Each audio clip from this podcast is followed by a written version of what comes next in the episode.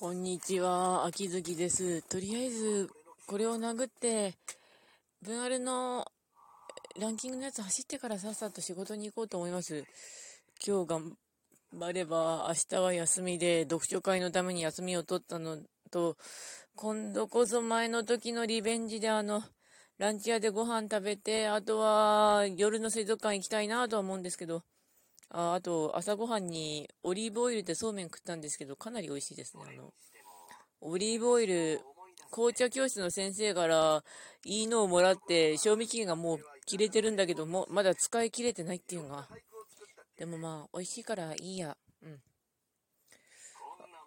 あ、あと最近すっげえ爆睡は一応してるんだけれどもって感じで、あ、あと猫の餌入れとかな。というわけで終わります。それではご視聴の方ありがとうございました。それではまた。